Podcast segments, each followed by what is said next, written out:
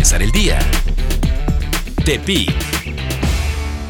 Esta es la información para empezar el día este jueves 26 de marzo en Mega Noticias Tepi. Ciudadanos de Jalisco recibieron el apoyo mediante un programa de implementación sobre la cancelación temporal de un cobro de impuestos y recaudación otorgado por el Ayuntamiento de Jalisco.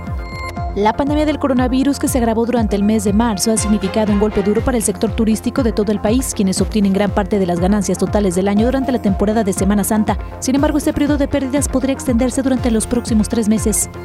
Pequeños empresarios y comerciantes dijeron sentir el abandono por parte del gobierno estatal al no ser apoyados ante la contingencia del COVID-19, ya que hasta el momento el gobernador Antonio Echevarría García no ha hecho un posicionamiento de cómo se apoyará a este sector que vive al día. Cerveceros locales emitieron un posicionamiento con respecto al ofrecimiento que hizo el gobernador Antonio Echevarría a la empresa Constellation Brands. Piden que además de impulsar la inversión extranjera, también se impulse a los negocios locales que se dedican a esta actividad. De acuerdo a algunas publicaciones de la Red Nacional de Refugios, ya se dieron los primeros resultados sobre el incremento de violencia familiar y de género debido a la contingencia y cuarentena que hay en el país por el COVID-19.